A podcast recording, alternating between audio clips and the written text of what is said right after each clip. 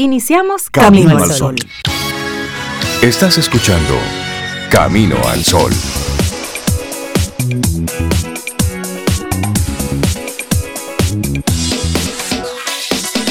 Saludando a Cintia Ortiz y a Sobeida Ramírez. Buenos días, ¿cómo están? Hola, Rey. Yo estoy muy bien. Gracias por ese saludo. La Cintia, Laura Sofía y, bueno, a todos nuestros amigos y amigas Camino al Sol oyentes. Yo estoy bien hoy lunes. Yo espero que ustedes también. Yo estoy bien. Qué bueno. Me gusta. Pues yo también. Pues ya que estamos preguntando, sí, estamos bien. Buenos días. Feliz lunes, Rey, Sobe. Y a nuestros amigos y amigas Camino al Sol oyentes, buenos días, ¿cómo están? ¿Cómo se sienten? ¿Cómo pasaron su fin de semana? ¿Cómo estuvo ese fin de semana? Sí, que nos cuenten. Y los ánimos para esta semana, ¿cómo están? Esperamos que muy bien. 849-785-1110, nuestro número de teléfono, y ahí tenemos la aplicación de WhatsApp que la utilizamos para conectar y preguntarles y leerles y escucharles y ver sus, sus imágenes, así que por ahí estamos conectados. Fin de semana interesante. Sí, yo estuve desconectada de noticias.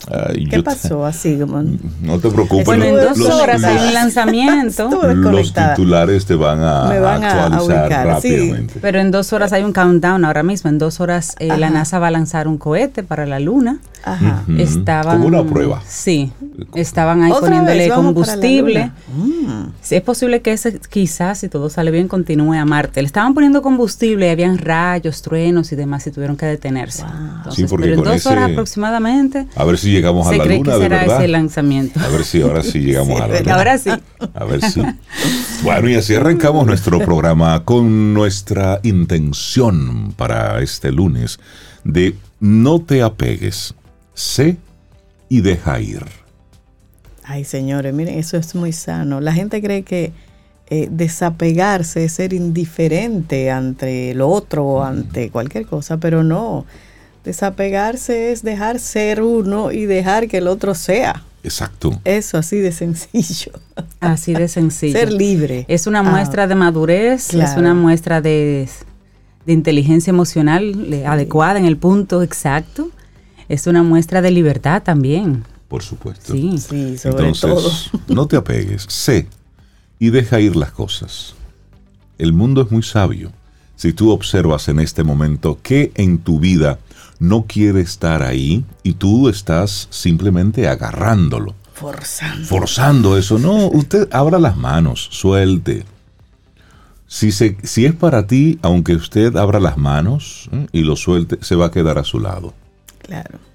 Pero a veces, por más que usted lo agarre, esa, está tirando de la cuerda. Sí. Así es que esa es nuestra intención para el día de hoy, llamando al, al desapego. No te apegues a las cosas, suelta.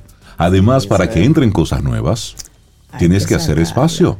Sí, claro, y eso es aplica para todo. Dejar de necesitar. Y eso implica para todo, o sea, para todo.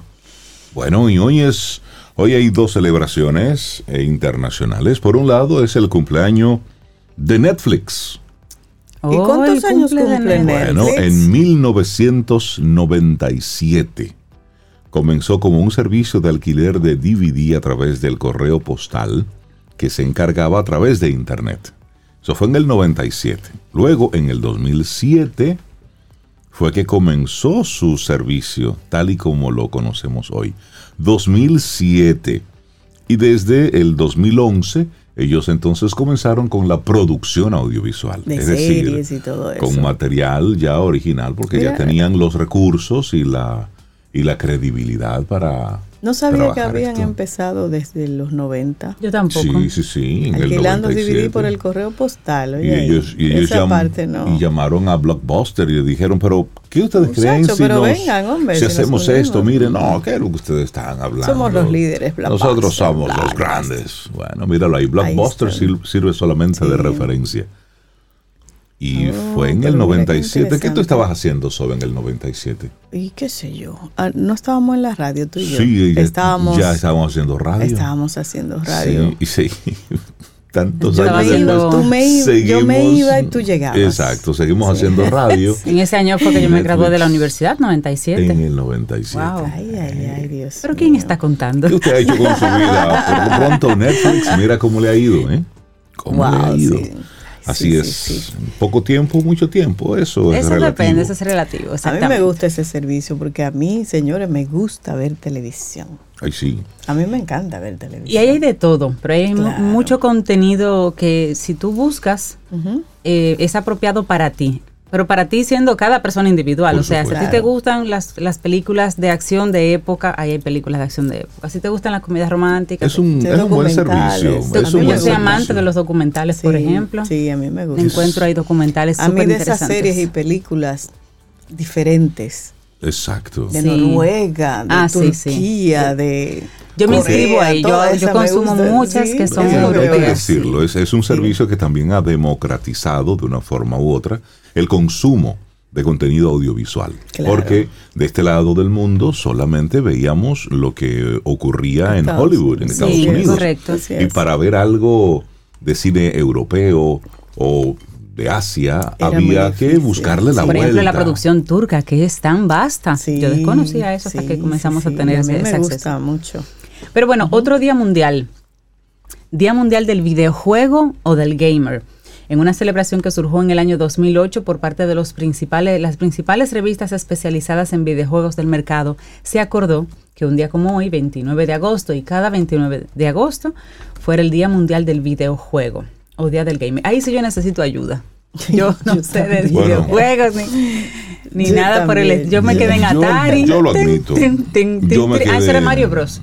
Yo me quedé en Atari. No, no, no, Mario Bros. hay un poquito más para acá. A mí no, me no, gusta Mario Bros. Em, yo no llegué a Mario Bros. Mario Bros, Mario Bros al mundo, al mundo 3. Es decir, Mira, un día yo, intenté con mis sobrinos, estaban más pequeños, todos en una habitación jugando videojuegos y otro grupito estaba en otra casa.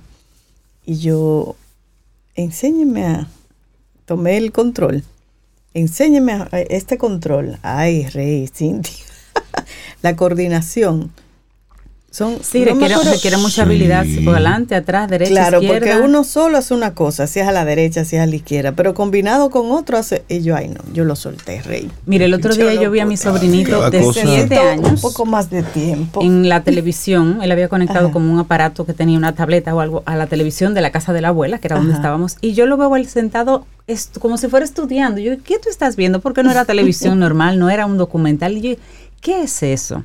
Sebastián, me dice, tía, que me estoy aprendiendo un mundo. Había una persona, sí, yo no sabía que ellos hacían ese tipo de contenido, una persona explicándole un mundo desde donde él juega, un videojuego, y, cómo se va pasando, qué hay oh, en qué hay, qué obstáculos hay, y él estaba sentado aprendiendo para luego intentar hacerlo él de siete años. Sí, es así. Y dije, wow, el metaverso para ellos es ah, un pasito más. Sí, y ya. sí. Y definitivamente se desarrollan ahí muchas habilidades. Ah, Lo que hay que estar pendiente de las, de las otras que se pudieran perder. Claro, la regulación del tiempo. Hay una serie de cosas que hay que tomar en, tiempo, en cuenta, pero eso forma parte de la dinámica.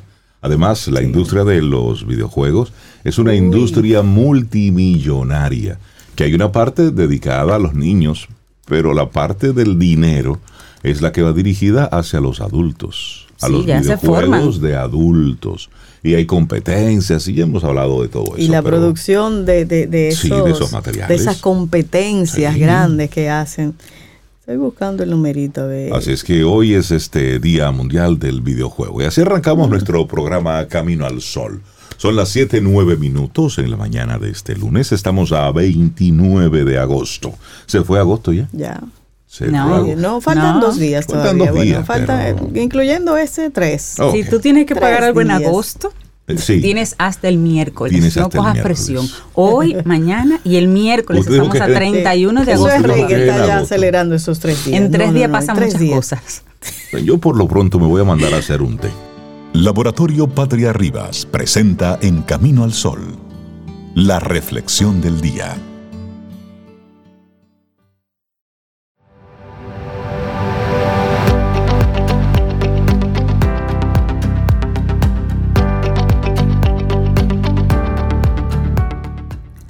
La acción no siempre puede traer la felicidad, pero no hay felicidad sin acción. Benjamín Disraeli. Ah, usted se quiere poner contento, muévase. Haga algo, haga algo. Oh, oh. Bueno, nuestra reflexión, ¿por qué me cuesta abrirme a los demás? Hay personas que no le cuesta mucho, ¿eh? Que en una fila de supermercado o en un banco. Todas las intimidades y, un y la de los demás, además. bueno, es que el mundo de las emociones y su gestión presenta varias aristas. Si alguien nos dice, me cuesta abrirme a los demás, podemos dar por hecho que es muy tímido, le cuesta conectar con sus emociones o incluso las dos circunstancias a la vez, cuando lo cierto es que no tiene por qué ser así. Hay múltiples razones que nos impiden compartir nuestro mundo emocional con otros.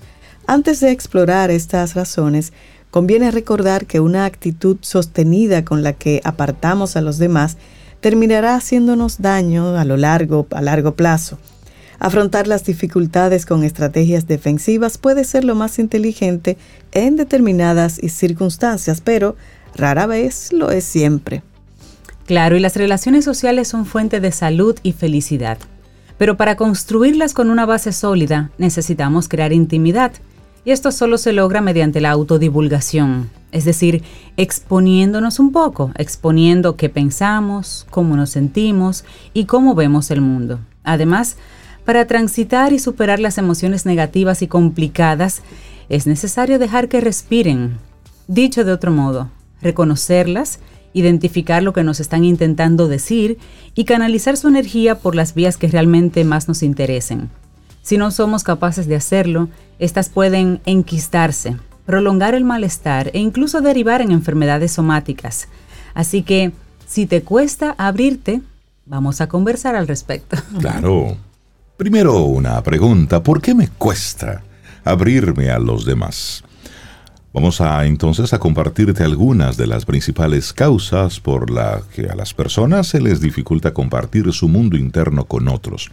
Iniciamos con una escasa conexión con tus emociones. Son muchas las personas que no están en contacto con lo que sienten en su día a día. Pueden sentirse ansiosas, estresadas, tristes o frustradas, pero no le prestan atención a su estado interno. No se paran a reflexionar al respecto. Simplemente viven en piloto automático. De este modo, si ni yo mismo sé qué me ocurre, si no comparto ni conmigo mismo este tipo de reflexiones, difícilmente lo haré con unas terceras personas. En estos casos, la expresión emocional, cuando se da, suele ser explosiva o impulsiva, poco asertiva y para nada deliberada. Así es. Bueno, y una segunda posible causa es la falta de práctica y de habilidad. No podemos olvidar que la expresión emocional es una habilidad que se aprende. Forma parte de la socialización temprana y el entorno familiar en el que crecimos tiene mucho que ver. Y es que en múltiples familias no se habla de sentimientos, no se expresa el afecto abiertamente y quien se abre es tachado de débil. De esta forma, quien crece en estos núcleos no ha tenido oportunidad para practicar esta habilidad y, aunque ahora deseen adoptar una posición más abierta, no saben cómo hacerlo.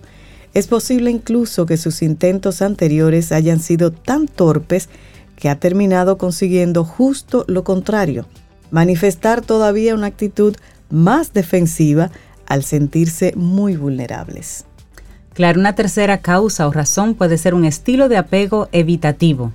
El estilo de apego evitativo se forma cuando un bebé o un niño tiene cuidadores que no responden a sus demandas y necesidades. Cuando el infante expresa una emoción, sus figuras de referencia responden con indiferencia, mandando el mensaje de que el niño tendrá que enfrentarse en soledad a sus problemas. Así, el niño entiende que es inútil buscar amparo o ayuda en los demás. Lo aprende tempranito. Y las personas, y las personas que le quieren no le ayudan, ¿por qué iba a ayudarlos un desconocido? Es la idea que se forman. Estas personas aprenden a ocultar lo que sienten, prefieren gestionarlo a solas y se sienten muy incómodas mostrando sus emociones o lidiando con las emociones de los demás. Bueno, y luego miedo a mostrarse vulnerable. A diferencia del caso anterior, en el que el mundo emocional incomoda, incluso en las relaciones más íntimas, hay otras personas que simplemente tardan mucho en abrirse a personas nuevas. pueden ser capaces de expresarse y compartir sentimientos con ciertas personas muy allegadas, pero a la hora de establecer nuevas conexiones, tienden a mantenerse en un nivel superficial. Esto con el objetivo de no mostrarse vulnerables, no parecer débiles o no depender en exceso de alguien en quien no saben si pueden confiar.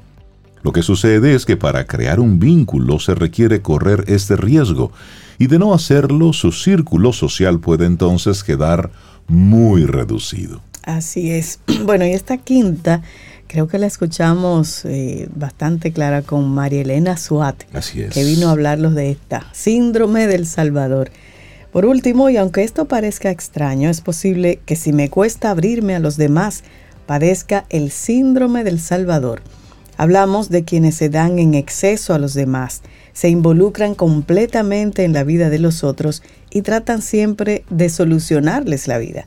Están muy cómodos hablando de los sentimientos ajenos, interviniendo e incluso haciéndose cargo de ellos, pero paradójicamente dejan completamente a un lado los suyos. Rara vez pedirán ayuda, se apoyarán en otros o se mostrarán necesitados de afecto y consuelo. En cambio, serán los primeros en ofrecer todo esto, incluso de forma extrema, a quienes les rodean.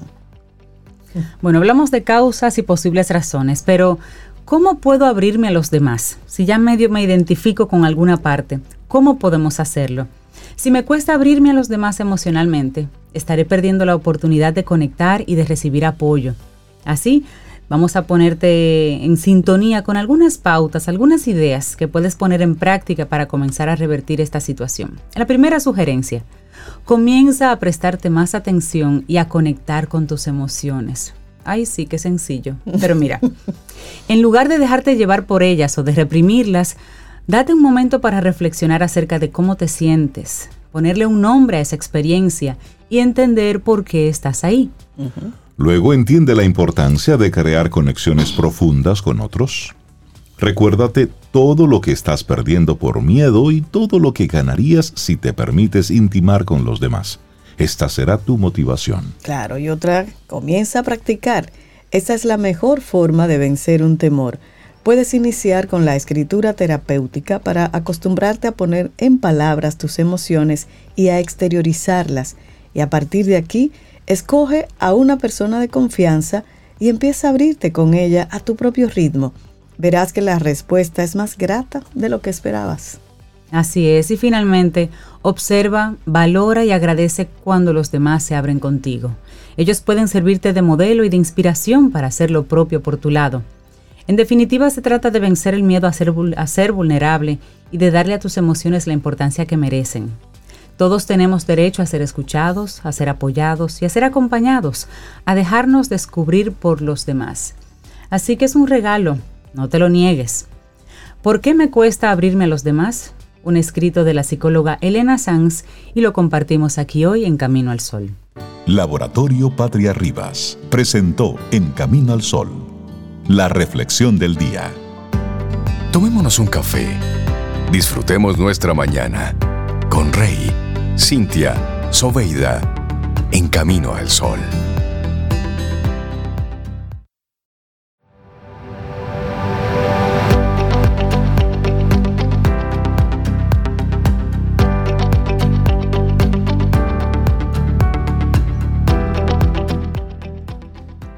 Cada mañana cuando abro los ojos me digo a mí mismo, yo, no los acontecimientos, tienen el poder de hacerme feliz o infeliz hoy.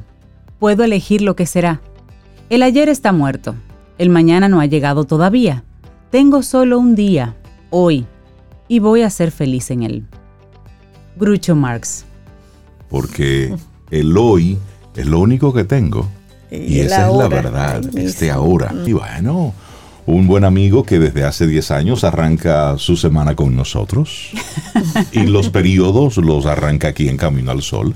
César Cordero de Del Carnegie Dominicana. César, buen día, ¿cómo estás? Muy buenos días, pero ese soy yo. Ah, ese eres tú. ese soy yo. Abrimos mes, cerramos mes. Exacto. Recuerdo que hace apenas un par de semanas, señores, decíamos primero de agosto, primer lunes, y ahora decimos último lunes de agosto. De agosto. Esto va rápido, como tú dices, Rey. Vamos, sí. Ya en esta semanita entramos en los bre. En septiembre. Y cuando entraron esos bre, se fue el año. Hay que sacar el arbolito. Se siente la brisa. y ciertos adornos por ahí ya van sacando, señores. él le da un saborcito diferente a la Para mí las luces ya lo, cambian todo. Para mí la Navidad puede no tener adornos. Pero luces sí. Sí, luces, el único. Así que hay que hablar con el de sur, el de este, las piedras, por favor. Hacerlo sostenible, de eso va. Y atraer luz. y atraer luz. Eso es. eso. Y ser luz. Entonces, hoy tenemos un tema que nos va a llevar por ese camino. Y no sé, Reinaldo, si usted ya lo tiene por ahí. Por supuesto, el talón de Aquiles en el liderazgo y en nuestras vidas. El talón de Aquiles. ¿Y quién fue Aquiles? Porque muchos de nosotros sabemos quién fue Aquiles, ¿verdad? En Troya lo conocimos, en la película. en la película y en la historia, y, nos dieron unas pinceladas en la escuela. Ese personaje semidios que fue dotado, por decirlo de una manera, ¿verdad? De ciertas habilidades, características, fortalezas, con un simple punto débil y es que él fue sumergido en unas aguas para darle esos poderes, pero había que sostenerlo por algún lado y lo sostuvieron por el talón. Y al sumergirlo, el, talón con el pie quedó que fuera, sin ningún tipo de poder. El detalle es que él no sabía eso. Ah, por eso en la película, cuando a Brad Pitt, que es Aquiles, le dan eh, con una flecha en el talón, ¡pah! Cae. Ahí sí. Este hombre tan grande y fuerte. Y eso está conectado a nosotros con algo ya que sí viene a, la vida moderna, a la empresa de hoy, que es lo que se llama la ventana de Yohari. La ventana de Yohari es una herramienta que permite que nosotros pasemos por un proceso de evaluación propio y delante de otros para identificar ese talón de Aquiles nuestro. Esta es una combinación de una matriz donde hay cuatro elementos. El primero es lo que se conoce o yo conozco de mí mismo y que los demás conocen también. Por ejemplo, ¿qué ustedes conocen de mí? Que yo también digo, wow, sí, yo también tengo eso. Ah, pero mira, Cintia agradable, Cintia siempre tiene una sonrisa y Cintia dice, sí, mira, yo reconozco que me siento una persona que agradable. A Sobeida es una persona alegre, divertida, que siempre tiene una música ahí para alegrarnos la vida. Y Sobeida dice, mira, yo reconozco que sí, que soy una persona que tiene esa perspectiva en la vida. Entonces hay una combinación entre lo que la persona ve de mí y lo que yo mismo puedo reconocer que soy. Exacto.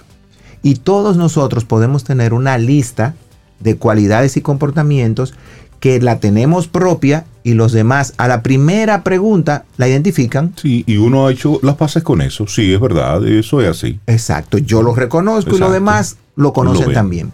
Pero hay un detalle, que hay cosas que yo desconozco de mí mismo que otros ven en mí. De repente yo no reconozco que yo soy una persona un poquito seria, tosca, y los demás preguntan sobre ese, ah, sí, él es muy buena gente, pero él es un poquito, ¿verdad? Y le ponen el poquito para quererlo suavizar. Cuando llegas a conocerlo. Exacto. cariño. Pero yo no lo reconozco. O sea, yo mismo de mí no reconozco eso. Entonces, yo desconozco de mí ese punto y eso se convierte en un punto ciego para mí. Es lo que se, se, llama el punto ciego en el liderazgo o el punto ciego de nuestras vidas. Cosas que yo no sé de mí, pero que los demás sí, identifican. Notan. Pueden ser cualidades, comportamientos, actitudes. Por ejemplo, que yo soy una persona que vive postergando, yo no reconozco eso de mí. Yo siento que yo vivo bien como vivo. Y los demás dicen, no, César, yo veo que tú vives postergando, que tú vives dejando las cosas. Mira, bueno, pero yo no me veo así. Vemos, entonces hay una diferencia. El otro punto es lo que yo desconozco de mí y que los otros también desconocen de mí. Y ahí entra ese lado oculto, ese talón de Aquiles que muchas veces solamente una o dos personas pueden saber. Por ejemplo, interesante. Pocas personas saben que yo me tuve al hogar. Bueno, ya, ya no son pocas personas. Lo acabas de decir aquí. A partir de hoy. Gente nosotros 15, como dice una amiga mía. Pero pocas personas de mi entorno sabían eso. Y ahora lo van a saber un poquito más.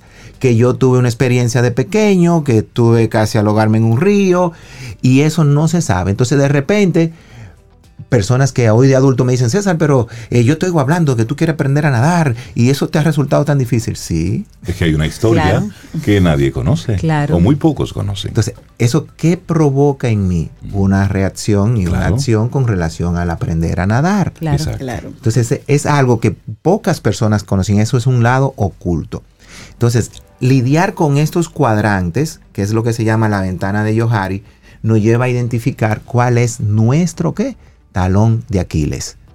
El yo poder reconocer cuáles son esos puntos débiles que yo tengo en relación a que a mi comportamiento como persona. No solamente desde la perspectiva del liderazgo, por eso es en el liderazgo y en nuestras vidas. Vemos muchos líderes que a través del tiempo van ocultando qué? Comportamientos, actitudes, cosas de su vida que casi nadie que conoce. Y eso se puede convertir en su talón de Aquiles. Lo importante es poder identificar, identificar cuáles son esos comportamientos que yo tengo que pueden limitar mi liderazgo. Y cuando nos pasamos toda una vida en prueba y error, en teniendo algún éxito, pero también muchos fracasos, y vamos viviendo y no somos conscientes de esos procesos. De repente nos sucedió algo, pero no somos conscientes de que eso que ocurrió, a lo mejor algo que ya de forma consciente olvidé, es lo que pudiera estar ocasionándome algún tipo de auto boicot. Exactamente. Entonces, ¿qué hay que abrir? Como en buen dominicano, tempranito en la mañana, las ventanas. Ok dejar que entre la luz, que entre ese aire fresco y descubrir que hay un mundo completito por allá. Ahí hay una anécdota que nos puede identificar bastante bien esa, esa inquietud que tú señalas, Rey, y es la de la señora que se paraba en su ventana todos los días a mirar a la vecina del frente. Y decía, pero esa vecina, yo no sé cómo es que ella lava. Porque yo veo que ella saca esa ropa y siempre la saca curtida, no bien limpia. Y mira cómo saca eso. No, yo no voy a, yo no aguanto, yo le tengo que ir a decir algo. Y el esposo le dice, quédate tranquila, deja de estar mirando tanto. Pero ella no aguantó. Y cruzó. Y cruzó. Oh, sorpresa. Cuando cruzó y fue acercándose a la ropa, la ropa estaba limpiecita, blanca, radiante, brillante. Cuando miró así hacia allá, hacia su ventana, su ventana era la que estaba sucia. Estaba sucia.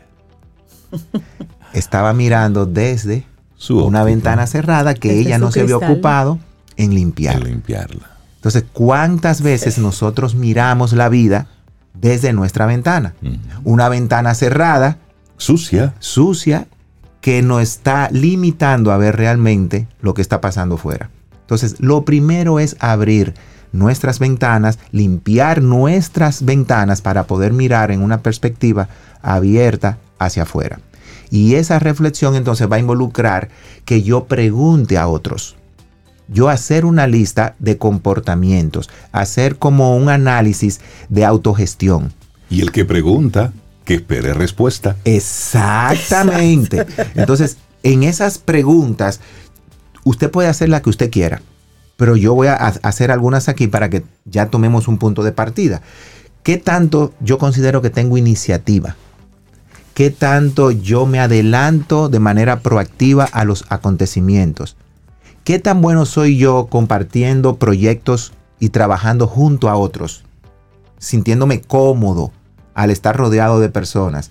¿Qué tanto logro yo generar un compromiso en los demás y en qué grado logro ese compromiso. me resulta muy difícil, siempre encuentro resistencia o encuentro una apertura de decir, sí, César, cuenta conmigo. Vemos, porque puede ser que yo encuentre el compromiso, pero después de insistir mucho, o qué tanto tengo que insistir para lograr ese compromiso. ¿Tomo acción o me quedo quejándome? Es que este gobierno, este país, esta situación, este calor, esta lluvia.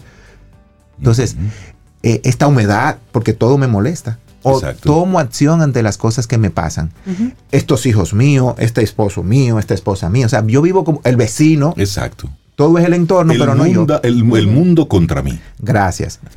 ¿Qué tanto yo acepto nuevos retos? ¿Qué tanto yo veo la vida como un reto que me levanto cada día diciendo, hoy se puede marcar una diferencia, déjame organizar mi semana, Déjame tomar riesgos. ¿Qué riesgo voy a tomar? O solamente me quedo con la idea de... Y cada semana voy pasando de una idea, pero mira, se pudiera hacer... No, pero eso no. Y la próxima semana, ahora sí tengo la idea del siglo. Y tú le preguntas la semana pasada, no, lo que pasa es que... Porque nunca te atreves a dar un paso hacia adelante. ¿Y qué tanto me preocupo por mi propio desarrollo? Ver cuáles son esas cosas que tengo que mejorar o soy de las personas que me quedo en yo soy así. Exacto. Ese es mi carácter. Usted me quiere o me odia. Me acepta o no me acepta, pero yo soy así. O también puede llamar a todos los miembros de la familia. Gracias. Es que los Ramírez somos, así. Eh, eh, sí, y le da una connotación hasta de escudo familiar. Sí. Entonces, con este análisis de, autogestión, de ver, y ahí yo puedo poner qué tanto yo estoy siendo persistente, perseverante, resiliente, empático, solidario, creativo, innovador. La lista usted la puede llevar en función de su, su talento, sus áreas de acción usted se puede dar puntos del 1 al 5. Cuando usted haga la lista y sume, divídalo entre el total de las cosas que usted consideró. Si, si consideró 14 y se dio un 3 aquí, un 2 allá, un 5 aquí, un 4 aquí, y usted lo dividió, eso le va a dar un punto promedio. Ese punto promedio es su área de mejora con relación al 5. O sea, es una autogestión completita. Muy interesante ese proceso. Entonces, al yo agotar eso, puedo ver cómo están mis comportamientos con relación a otros. ¿Qué tanto estoy delegando? ¿Qué tanto me estoy expresando con claridad en mi casa? Porque a veces yo le digo a mis hijos, recojan eso de ahí. Recojan el qué y de dónde. Porque yo pienso que decir, recojan eso de ahí, ya yo fui muy claro. Pero recojan eso de ahí, resulta que hay tres cosas en diferentes sitios. El joven recoge una, no era eso. Sí. ¿Es cierto? Pero yo lo mandé a que recogiera eso. No, papá, pero cállese. Entonces no estamos siendo claros en lo que expresamos. Ven acá, mi niño, como yo le digo a los hijos míos. Ven acá, papito. ellos saben que cuando viene ese papito hay algo. Míreme esa cosa específica que está ahí. ¿Dónde va? Ah, ok. Y él va de manera directa y la resuelve. Entonces yo procuro ser claro. ¿Qué tanto yo hablo en frecuencia y en calidad con mi equipo? ¿Qué tanto yo identifico las habilidades de mi equipo para potencializarla? ¿Qué tanto yo escucho a mi equipo? ¿Qué tanto yo escucho y brindo retroalimentación positiva? y proyecto a los demás a mi alrededor. ¿Qué tanto yo acompaño realmente a una persona, puede ser en mi entorno social, personal, laboral, a que crezca? O solamente le digo, resuelve. Ya yo te di el consejo. Exacto. Pero no te doy ningún apoyo extra, ningún apoyo con empatía de acompañamiento. Y cuando miramos entonces estos comportamientos de nuevo puedo reflexionar y decir, hasta aquí estoy siendo positivo, hasta aquí estoy en el promedio, hasta aquí estoy por debajo del promedio. Inmediatamente vemos ahora que mi liderazgo, mi acción en la vida, tiene que talones de Aquiles. Y esos talones de Aquiles, que son comportamientos, se pueden ¿qué? mejorar. Es simplemente decidir trabajar en nosotros. Y hay una fórmula para hacerlo. Tan pronto yo identifico esos elementos, la fórmula es la CRC. CRC. Ajá. ¿Qué es? Te voy a poner a pensar. La CRC es Ahí debe haber una generar compromiso. Confianza, confianza, credibilidad y respeto. Cuando logro eso, Cintia, ¿qué va a salir de ti? Compromiso. El compromiso viene dándose como un resultado de que tú confías en mí, de que yo genero en ti credibilidad porque te trato con respeto. Entonces es una relación de doble vía. Yo confío en ti, yo creo en que tú lo puedes hacer y respeto la manera en la que lo vas a hacer. Y eso para mí es liderazgo. ¿Por qué? Porque logré ese compromiso de ti. Tú, por tu lado, vas a hacer lo que te toca hacer porque confías en mí, yo te generé credibilidad y tú me respetas como líder. Es una fórmula de doble vía y eso aplica en nuestras vidas, en un hogar. ¿Qué se busca en una relación de pareja? Confianza, respeto y credibilidad. ¿Qué se busca en esa relación padre-hijo? Credibilidad, respeto y confianza. Aquí lo hemos dicho en, varios contextos. No es ser el mejor amigo de mis hijos, es generar una confianza, es generar credibilidad, es generar respeto. Entonces tu hijo te admira, te ve como un líder, confía en ti, cree en ti y genera un compromiso. Entonces, esta fórmula llevada a nosotros la vamos a poner entonces en comportamientos. ¿Y qué vamos a hacer con esta fórmula? Algo bien sencillito. Y con esto vamos cerrando. Y es cómo nos vemos, más cómo actuamos, más qué decimos. Y todo eso lo cerramos en cómo lo decimos. Entonces vamos a buscar en nosotros nuestra conducta, nuestros gestos, nuestra forma de hablar, las palabras que usamos y cómo la decimos. Aquí en esta casa a partir de hoy va a haber orden porque yo estuve escuchando a César en el programa y hay que poner ah, y aquí tiene que haber más credibilidad y tienen que generarme respeto porque yo soy su papá. O llegue a la oficina diciendo, "Miren, siéntense ahí todos derechitos porque le voy a dar." Vemos que ya eso que tú tienes, la forma en la que lo está transmitiendo. Ya, desvirtúa. Totalmente. Entonces, un líder tiene que verse asequible, tiene que verse abierto, tiene que verse una persona en la cual yo puedo acercarme y que con lo que dice y cómo actúa, fíjense que primero es cómo me veo y cómo actúo, antes de hablar. Cuando me toque hablar, ya ese hablar será un, una confirmación del comportamiento si yo me comporto de una manera empática, solidaria, amigable, cuando a mí me toque hablar de empatía, solidaridad y amistad, entonces soy qué? Creíble. No es hablar mm. sin ser. Claro. Es ser para poder hablar. Entonces, el qué decimos y cómo lo decimos genera esa confianza, esa credibilidad y ese respeto. El talón de Aquiles en el liderazgo y en nuestras vidas fue el tema que nos compartió hoy César Cordero. La gente que quiera seguir profundizando en estos temas, tomar algunos de los talleres y de las certificaciones de Del Carnegie. Eso es lo bueno, que todo esto está transformado en talleres, cómo sacar lo mejor de ti, porque estamos celebrando 110 años. Señores, ya tan pronto entra septiembre, ya comienza la celebración a nivel global de los años de Del Carnegie. Y este año cumplimos 110. wow. 110. Entonces, venimos con una serie de talleres cortos para tratar estas competencias, además de los programas ya completos de liderazgo, de venta, de desarrollo organizacional, de gerencia. Entonces, estos talleres van a tocar estos puntos específicos basado en competencias. Por ejemplo, esta que estamos hablando de cómo yo puedo desarrollarme como líder, esto es un taller completo que, que, profundiza, como tú dices, estas herramientas. Entonces nos pueden llamar al 809-732-4804. Con el 809-732-4804 va a tener una interacción directa con nosotros. Además de las redes que están ahí. Busque Camino al Sol del Carnegie, del Carnegie Camino al Sol porque estamos... Estamos hermanados. Estamos conectados. César, que tengas excelente día. Gracias por regalarnos este tema de hoy. Y a sacar ese talón. Por supuesto. Es la actitud. Ten un buen día, un buen despertar. Hola.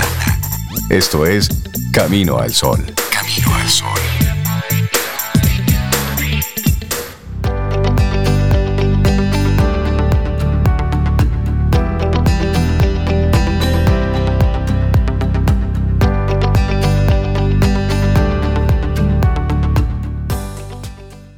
Y nuestra siguiente frase es de John Barrymore. Sería familia de Drew Barrymore. Pero bueno. No sé. Una frase muy linda tiene él. Dice, la felicidad a menudo se cuela por una puerta que no sabías que dejaste abierta. Revise sus puertas y la felicidad está lejos. No, no, no. Dele su la segura, tal vez no la ve porque hay basurita y saque todo eso. Para que entre, para que entre. Así es. Bueno, seguimos aquí avanzando en este Camino al Sol. Es lunes, estamos a 29 de agosto. Sí, te recuerdo que a través de estación 97.7 FM conectamos cada día en la Radio Nacional y luego, por supuesto, nuestra página web caminoalsol.do donde transmitimos al mundo mundial y a los planetas por descubrir. Camino al sol. a la luna, sobre todo. Ya, ya, ya, despegó el. Hay que, hay que darle seguimiento. Vamos a ver, debe estar despegando, sí, debe estar despegando. ¿En qué tiempo llegaremos a la luna? Debe llegarse rápido, porque si en el, los 60 se llegó de una forma así, ahora tiene que ser bien rápido. Mire, yo leí una frase, esta frase de la felicidad y la puerta abierta y demás, y pensé tanto en Tommy. Porque Tommy se cuela en cualquier puerta abierta. Tommy es mi mascota. Mm. Nuestra mascota, pero es mi mascota. Sí, particular. Particular. Entonces conecta también con, con nuestra siguiente invitada. Ella es María Montes, de Consumer Marketing Manager de Purina. Purina, señores. Entonces vamos a hablar un poquito sobre algo que ellos han creado, a ver cómo logramos que Tommy y Lía sean parte de esto. Se llama Pets at Work. Pero vamos a, permitir que sea la misma María que nos hable de este programa. Sí, Nestlé y Purina han creado este programa Pets at Work. Hola Marina. María, ¿cómo, estás? Bienvenida a Camino al Sol. Buenos días a todos. Gracias, gracias, gracias por este espacio y darnos la oportunidad de conversar acerca de Pets at Work. Explíqueme eso en español. Nos encanta, sí, esa iniciativa. Cuéntanos. bueno, Pets at Work nace de nuestra pasión por las mascotas, porque en Purina nosotros creemos que las personas y las mascotas están mejor cuando están juntas. Y nosotros queremos enriquecer este momento. Entonces, Pets at Work es un programa donde se permite al colaborador, al empleado de Nestlé Purina, ir a las oficinas de, de Nestlé acompañado de su mascota todos los días. ¿Cómo así? es decir, tú vas a la oficina con tu mascota. Correcto, correcto. Nosotros en Nestlé Purina somos pioneros de este programa. Realmente es una iniciativa a nivel global que se celebra hace más de 15 años y en República Dominicana fue implementada por primera vez en el 2019. Wow, pero cuántos colaboradores y mascotas felices. Cuéntanos, ya eso está funcionando aquí en República Dominicana y, qué, consideraciones se toman, María, para que esto pueda funcionar y, fluir, digamos, porque no es lo mismo el que lleva un perrito que el que lleva un perrote en, el mismo ambiente. ¿Qué, medidas se toman? ¿Qué consideraciones se tienen? Pero me encanta. Qué bueno que les guste. Incluso pueden implementarlo allá y llevar a Tommy. no, de hecho Tommy tiene 12 años trabajando aquí. sí, él es el asistente de qué, ¿cómo usted Él es el gerente de amor y cariño es el gerente de amor y cariño. Tiene su Muy puesto. Bien. bueno, sí, mira, respondiendo a tu pregunta, esta iniciativa es un beneficio permanente en Nestlé, incluso ahora lo estamos retomando luego de la pandemia, porque como saben estuvimos dos años trabajando desde casa y ahora poco a poco hemos estado reingresando a, nuestra estructura. Y sí, para nosotros lo más importante es la seguridad. Entonces tenemos medidas de seguridad que aplican tanto para los tutores, como para las mascotas. Bien, para hacer el programa nosotros contamos con un equipo de veterinarios que trabajan con nosotros dentro de Nestlé y el programa pues lleva a cabo toda una evaluación previa antes de permitir a la mascota dentro de las oficinas. Garantizamos de que esté las vacunas al día, de que no tenga pues pulgas, etcétera, etcétera de que pueda comportarse también, porque eso es importante, de que pueda seguir normas, de que sea capaz de socializar tanto con personas como otras mascotas. Y una vez de que tengamos toda esa evaluación pues interna, se le da el check y no importa la raza, el tamaño, si es perro, si es gato, es bienvenido en nuestras oficinas. Estamos preparados para, para este momento. Incluso contamos con un área llamada Pet Zone o zona para mascotas. Es un, eh, un, área al aire libre donde hay áreas verdes, donde hay mesas, donde se puede pues esparcir y la mascota puede estar un poquito más libre, hacer sus necesidades y también puede estar compartiendo en el puesto de trabajo con su colaborador, siempre eh, incentivando la tenencia responsable dentro de nuestro equipo. Y entonces, ¿cómo, cómo entiendes o cómo han visto ustedes? Una, un cambio o un beneficio en la, en la productividad en la empresa a propósito de tener la mascota cerca? ¿Cómo, ¿Cómo lo ven? Bueno, es una práctica que ha impactado de manera positiva a nuestros, a nuestros colaboradores. Nosotros hemos podido medir que esto ha disminuido el estrés, ha logrado una mayor satisfacción en el nivel de desempeño, productividad, eh, logra aumentar la creatividad, tiene beneficios tangibles en el colaborador y en el clima organizacional. Ha creado pues algo bien interactivo y bien dinámico y diferente dentro de nuestro dentro de nuestro equipo de trabajo y por eso lo incentivamos y estamos apoyando este tipo de iniciativas. Invitamos a otras empresas a realizar este tipo de programa por los beneficios eh, que hemos logrado ver en los últimos pues 15 años a nivel global y en el caso de República Dominicana desde el 2019. Y María, tú mencionas que ustedes han creado un espacio exterior para, para que las mascotas puedan socializar y que también los colaboradores pueden llevarla hasta su oficina, o sea, un espacio cerrado. ¿Cómo se gestiona esa parte de ese espacio cerrado? No solo por el cuidado de la mascota, sino porque hay personas que no son muy amantes de, los animales y en una oficina eso es como disruptivo. Claro, en Nestlé nosotros creemos en la, en la diversidad e inclusión. Es importante que todos los colaboradores se sientan cómodos, seguros para trabajar. En nuestro caso, nosotros tenemos áreas completamente abiertas, no tenemos eh, espacios cerrados y el colaborador puede sentarse donde guste. Además, también contamos con un mural donde tenemos todas las fotos de las mascotas registradas o que tienen eh, que podrían ir a la oficina y podemos poner si está presente o ausente. Así el colaborador que no se sienta tan seguro cerca de una mascota, que es totalmente válido, pues puede tomar la decisión de sentarse en otro espacio o sentarse cerca, pero tener cuidado. De todas formas, recuérdense que para poder llevar la mascota tenemos que garantizar que pueda socializar y mantenerse, pues vamos a decir, eh, eh, bien comportado. No, y con, con todo, como tú decías, las vacunas necesarias que, que debe tener. Mira, ya hay personas que quieren mandarte el CV para allá. para ir a trabajar allá. Para ir a trabajar allá. Ay, qué lindo.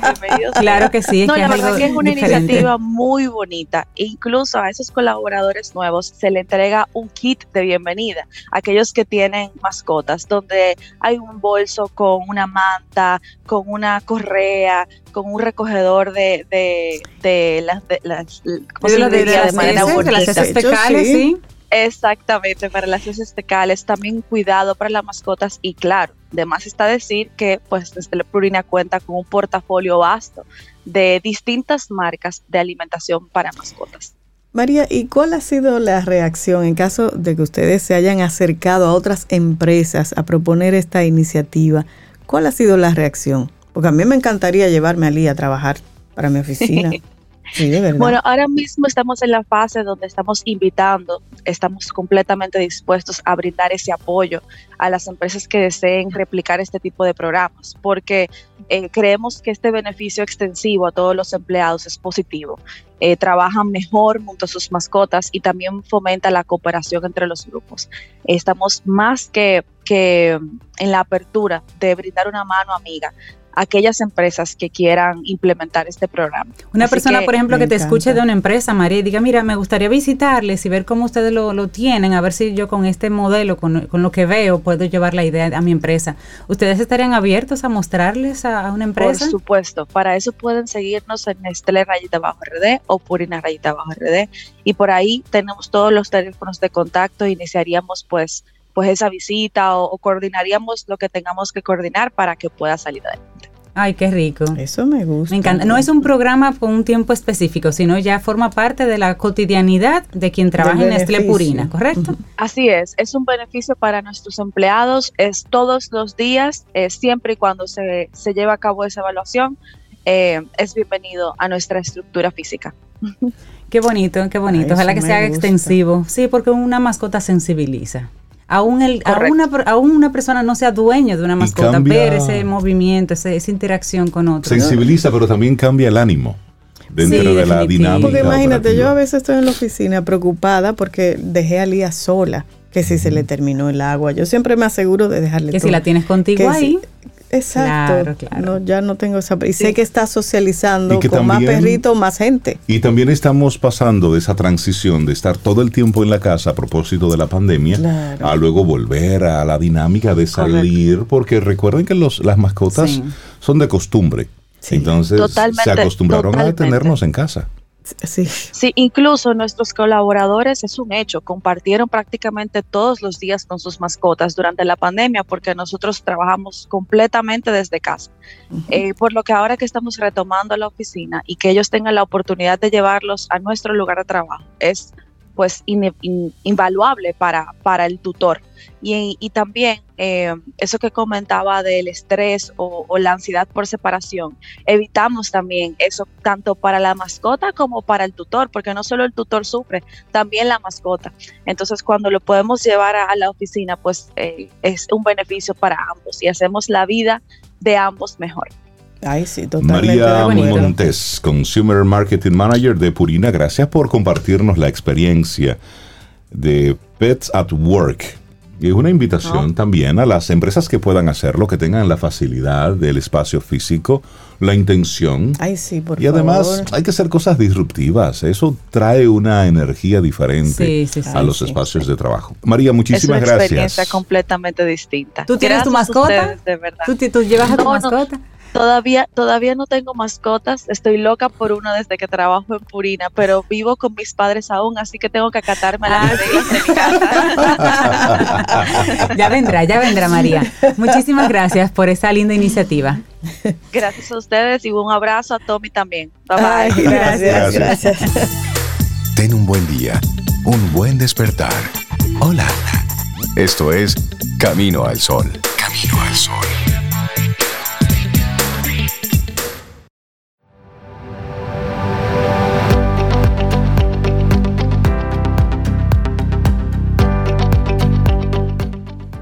Te recordamos que en esta semana tenemos una cita el próximo miércoles con nuestro segmento Quien Pregunta Aprende con Escuela Sura, donde siempre tenemos temas actuales y explicados así de forma llana, una conversación fácil, sencilla, sobre riesgos, tendencias, seguros y otros. Así que sintoniza nuestra próxima entrega el próximo miércoles.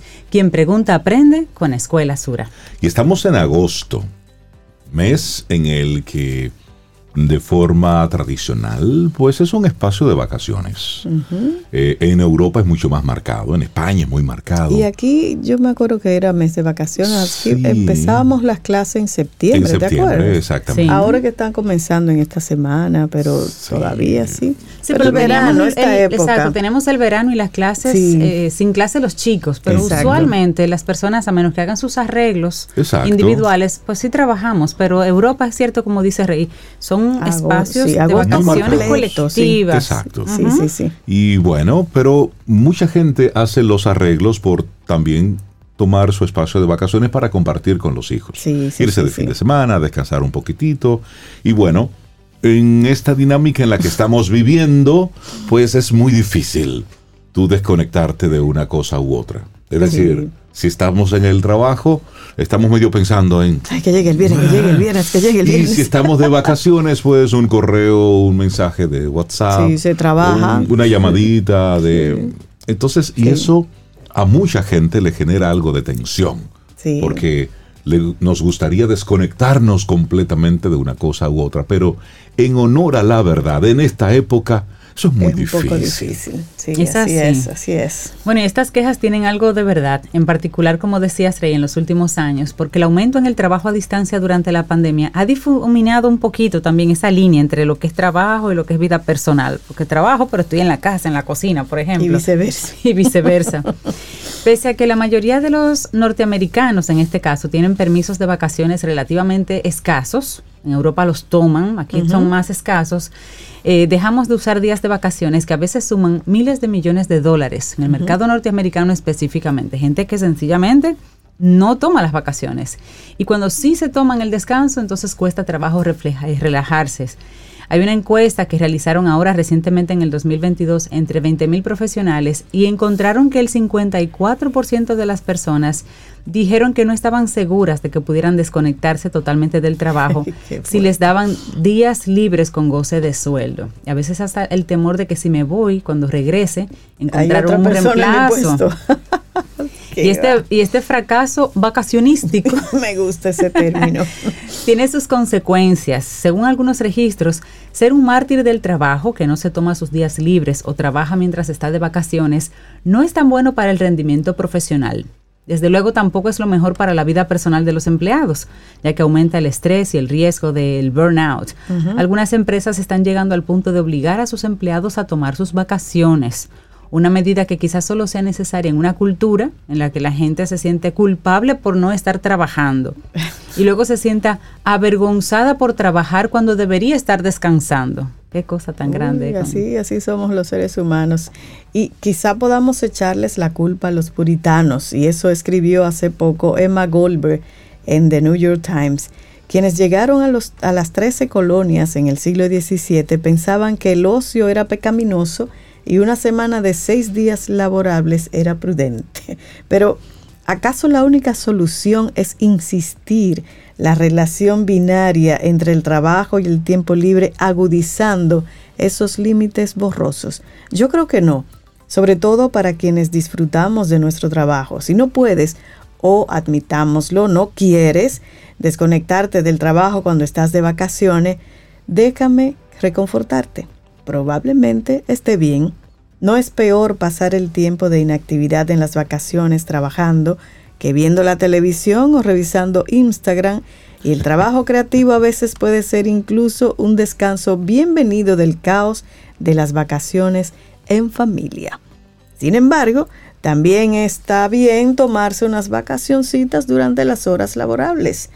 Una hora al aire libre puede leer una para leer una novela, pasear en bicicleta por la tarde, almorzar con un amigo, salir de la oficina o del escritorio en casa un poco antes para comprar y cocinar una cena especial.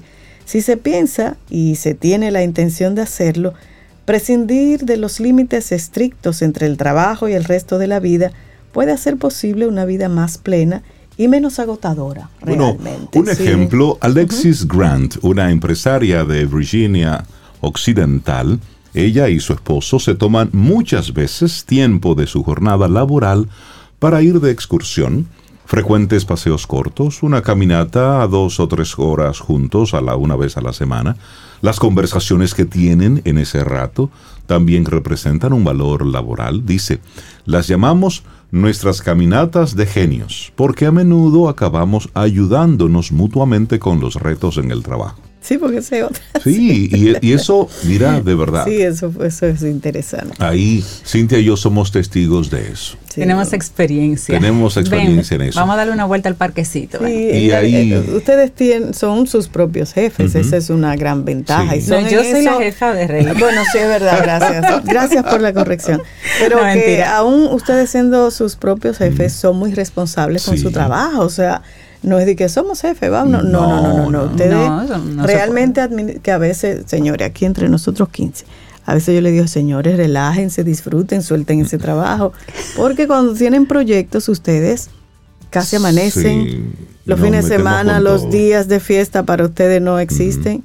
Entonces, cuando se está en una oficina donde tú no tienes esa flexibilidad, sino que tú te reportas o tienes reportes, es más difícil. Pero yo entiendo que es sano hacerlo, con responsabilidad. Claro. Porque muchas veces tú en la casa, en tu horario libre, trabajas. Sí.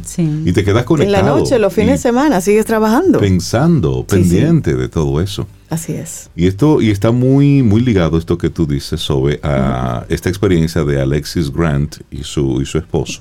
Ella dice, a veces trabajan por la noche y eso está bien porque no es fácil ir de excursión en la oscuridad. Pero sí se puede revisar una hoja de cálculo a las nueve de la noche. Pensar en esto último como algo problemático o como un presagio de agotamiento no tiene sentido si permite lo primero. Y es cierto, es un asunto de, compensación y a veces lo hacemos. Tenemos que desarrollar algo bueno, pues podemos trabajar tarde-noche y en la mañana podemos hacer algo que en otro momento sería mucho más complejo. Así es. Hasta una diligencia pura y simple. Ahora es que puedo hacerla porque en la noche no se puede, entonces trabajo de noche y compenso. Los celulares, las computadoras, se ha considerado todo esto como los culpables en nuestra cultura de siempre estar conectados, sobre todo para quienes eh, podemos trabajar donde sea que haya una señal de Wi-Fi, que eso pero también han posibilitado la flexibilidad laboral en algunas profesiones que muchos, sobre todo quienes tienen hijos, han agradecido. Y realmente es, por ahí, es uno asumir que no se trata de cantidad de hora hombre, hora mujer, sino es de productividad y de hacer un trabajo que sea lo suficientemente efectivo. Y si tienes que cumplir con tu 8 a 5, pues cumple con tu 8 a 5. pero con las tareas que te toca hacer. porque a veces tú estás de 8 a 5, pero ¿qué tan productivo tú eres? No, y además, Esa es la pregunta. Por ejemplo, el horario de, almuerzo. Si tienes que salir a almorzar y el tránsito, bueno, eso es otra cosa. Pero si tú almuerzas en tu espacio de trabajo, en, tu, en la cafetería, yo no sé, la gente, el normal, yo como en 10 minutos. Yo, por ejemplo, que trabajé muchos años en empresa Zona Franca, que yo comía en la misma cafetería de la empresa, yo almorzaba en 10 minutos y yo usaba mi tiempo adicional. Y yo leía, yo llenaba crucigramos, o sea, yo, me, yo hacía algo mentalmente diferente. De hecho, por ejemplo... Yo usaba el tiempo en otra cosa. En China es cuasi obligatorio una siesta. Es decir, usted, usted come. Y en Japón también. Usted come y después de comida apagan las plantas. Sí, apagan es decir, lo apagan todo.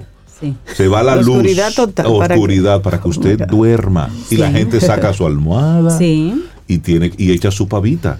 ¿Qué, ¿Cuál es el resultado? Bueno, en la tarde una mayor productividad. Ay, a mí no me pueden hacer eso, Rey. ¿Por qué? Porque, yo nunca he dormido siesta en mi vida. Entonces, si duermo, me, idiotizo. no. Me pongo así. Es el tiempo. ¿Cómo el tiempo? Claro, el tiempo que dura esa, esa siesta. Si lo haces muy largo, pues te levantas muy pesada. Pero esa siesta debe ser de menos de 20 minutos.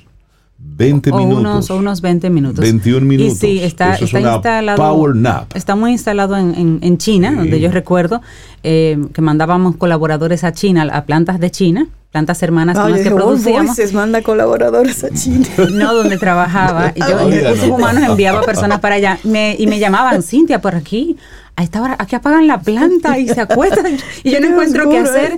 Busque una esquina, pida una almohada claro. y, trate de hacer lo mismo, porque cuando ellos se despierten con todas las pilas puestas, usted está en el aire, está descansado. Yo lo admito. Aproveche el momento. Mi tarde no es lo mismo si no me doy mi power Yo tal vez cierro los 20 ojos 5 minutos, pero ya, no puedo. y yo lo es 21 minutos. Bueno, y, básicamente la idea de este reportaje es eh, que hace esta persona es que podamos entender un poquito que el trabajo es un conjunto de tareas, no es un conjunto de horas en un lugar específico. Exactamente. eso cambió. Eso cambió ya y el tiempo es un recurso finito, pero que no siempre puede dividirse con precisión en horas de trabajo y tiempo libre. Entonces, Dedicar tiempo a uno mismo durante la jornada laboral no te convierte en un vago si tú lo necesitas. Y trabajar un poquito mientras estás de vacaciones tampoco te hace un adicto al trabajo. A mí no me importa. Lo que están abogando muchos expertos en estos últimos tiempos, a propósito de la experiencia con el COVID-19, es por jornadas de trabajo mucho más flexibles. No tiene tanto que ver con la cantidad de horas sino con el tema de la productividad. Y los resultados. Y los resultados. De eso se trata. Es que si estás en la playa y tienes que responder un correo, lo que tienes es que utilizar tu inteligencia emocional. Usted está de vacaciones, pero debes mantenerte más o menos conectado. Elige una hora al día para tú hacer esa conexión. Si en el día estás en la playa. el mensaje al sistema de correo electrónico. estoy de vacaciones. O como estoy de vacaciones, estoy revisando mis correos entre ah, tal hora y tal hora y ahí respondo. Y ya. Pero hay gente que se ofende, que algo de trabajo en vacaciones a mí no me importaría. o sea, yo no tengo problema con y listo. Y una vez hecho eso, usted disfrute su día completo y en la noche, después que usted se quite el agua salá, bueno, pues usted responde los dos o tres correos y cierra. Y sigue en su mood. Ya, porque forma parte de la dinámica. Además, ese trabajo es el que está pagando las vacations. Exacto, por eso que digo, hay que hacerlo con toda la responsabilidad del mundo y cumpliendo las tareas. Tomémonos un café. Disfrutemos nuestra mañana con Rey, Cintia, Soveida, en camino al sol.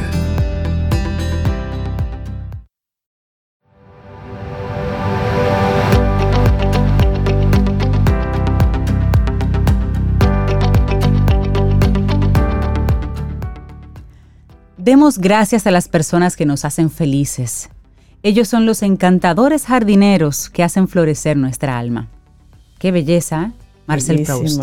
Eso está precioso. Y algo bello pasó ayer en la naturaleza, aquí en nuestro país. ¿Qué pasó? Y si usted no se ha enterado, pues le compartimos la información. Miles de cangrejos ermitaños migran hacia el mar en Bahía de las Águilas.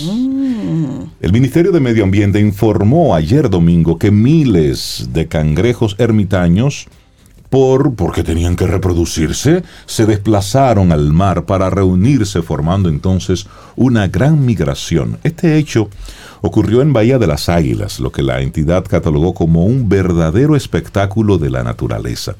A través de la cuenta de Instagram de Medio Ambiente, explicó que estos individuos del grupo paguroideos tienen en común el uso de conchas de caracol para cubrir su abdomen, que es más blando que el de otros cangrejos.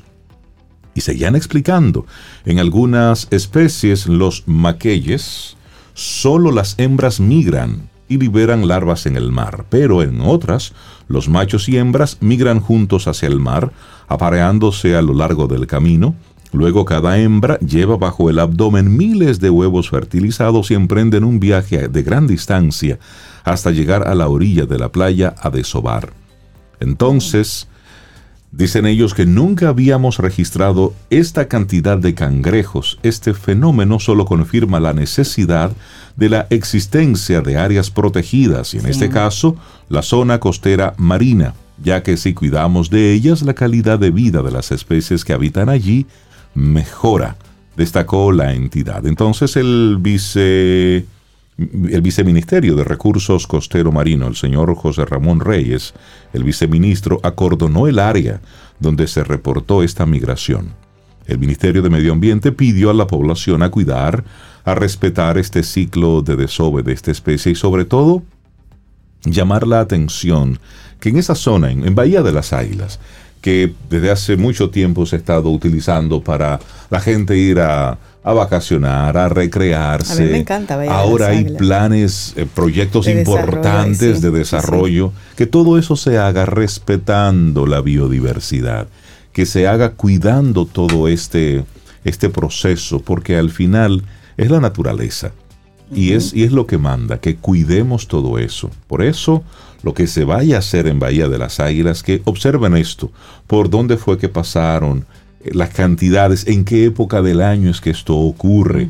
Si esto eh, pasó ahora que nos enteramos, bueno, pues darle seguimiento. Es para que los especialistas, los expertos, lo estudien y le den seguimiento. Así, es. Mira, y, aprovechar eso que mencionas de proyectos, dos Camino al Sol oyentes que conocí ayer en un proyecto que está ahí por Baní. ¿Cómo fue que me dijiste? Eso es por los Corbanitos. Ajá, bueno, ahí está Frank y está su esposa Patricia. Camino al Sol oyente, sobre todo ella, y luego hizo que él le escuchara Camino al Sol. Qué bueno. Así es que un saludo, un abrazo, muchísimas gracias por, por las atenciones. Son amigos de mi hermana Tania. Sé que Tania me le da saludo y yo sé que ellos están escuchando. Muchísimas gracias, de verdad. Y un honor que ustedes sean así, se sabe, Patricia, todo, todo el, guion. Ah, sí. Sí, todo. Se sabe el guion desde Camino al Sol. Todo lo que habla, quién habla, que sí, la música. Qué bueno, muchísimas gracias por estar tan pendiente. Qué honor, porque sabemos que tienen opciones. por ser parte de la producción del Sí, lo único que me dijo Frank, que contrale, que qué cosa, que cuando él va ya rumbo al este, Punta Cana, se le pierde ah. un poquito después de Juan Dolio. yo, pero la web. en la, web. es exacto. Y ahí puede conectar. Así es. Si lo pone en su celular, lo conecta al radio de su vehículo y sigue conectado. Sí, que si nos reportan una buena, una buena escucha. Qué bueno, bueno, pues Fran y Patricia, un gran abrazo. Sí, sí. Y así llegamos nosotros ya al final de nuestro programa por este día, recordando que nuestro buen amigo Manerra tiene concierto. el 9 de septiembre. El 9 de septiembre. Yo estoy muy triste porque me lo voy a perder. Qué cosa tan grande. Esa tristeza es una sonrisa, yo no entiendo. Porque es que hay planes. Sí, tenemos una, salida que nos da mucha felicidad, que nos da mucha alegría. A mí, a mí A mí, un poco también. sí, pero, yo, Manera, tiene concierto. Y también nuestros amigos. sí, oh, chao. Y también nuestros amigos de Retro, Jazz, tienen un concierto. para buscar fondos para apoyar a Guri, el saxofonista fundador de Retro Jazz. Y cuando nosotros vemos que tienen que, que artistas de, de, tanta valía tienen que hacer colectas para buscar apoyo financiero para, para cubrir una enfermedad, por un lado, y por otro lado que se desperdicia tanto dinero por otro, o que se, se gasta tanto dinero por otro lado. Y digo, wow, es que hay un hay un desbalance. esos, son, esos son casos, por ejemplo, el, de, de, este artista, de, de, este, de Guri, que el Ministerio de Cultura debe hacerse eco de inmediato, que es lo que está ocurriendo. Es decir, vamos a apoyar aquí. Porque así hay... No, y los artistas son una parte de la población necesaria. Por supuesto. Y vulnerable, porque realmente ellos, yo, yo desconozco qué políticas públicas eh, eh, los atienden. Sé que las hay, sé que algunas que los atienden, pero cuando se dan casos así de que tienen que hacer una colecta o que tienen que hacer un concierto, tú dices en ese momento, contrario, son, son, son personas para que nuestros ministerios puntualmente, como dices, cuál es la situación, denme el contacto de esta persona, qué sucede y vamos a apoyar. Por supuesto. Entonces, el próximo 12 de septiembre, lunes, lunes, a las 8.30 de la noche en la sala Manuel Rueda, esto es ahí en la César Nicolás Benson, eh, será este concierto en, en apoyo para, para ayudar a Guri en ese proceso de, salud que está pasando en este momento. Así es que ojalá que, se pueda... Eh, que se llene. Que se llene y que, podamos conseguir ahí lo que Guri necesita para, para que recupere su salud. Y si no puede ir, pero quiere apoyar, pues que se acerque también. Apoye. Las boletas están a la venta en Wepa Tickets. Así es que hay más información disponible en los usuarios de las redes sociales de RetroJazz, que es arroba RetroJazzRD para que lo, busquen ahí y, apoyemos. el lunes 12 de, septiembre. Así es. Llegamos al final de Camino al Sol por este lunes, mañana martes. Si el universo sigue conspirando, si usted quiere. Y si nosotros estamos aquí, tendremos un nuevo Camino al Sol. Y esperamos que hayas disfrutado del contenido del día de hoy. Recuerda nuestras vías para mantenernos en contacto. Hola arroba caminoalsol.do. Visita nuestra web y amplía más de nuestro contenido caminoalsol.do. Hasta una próxima edición. Y pásala bien.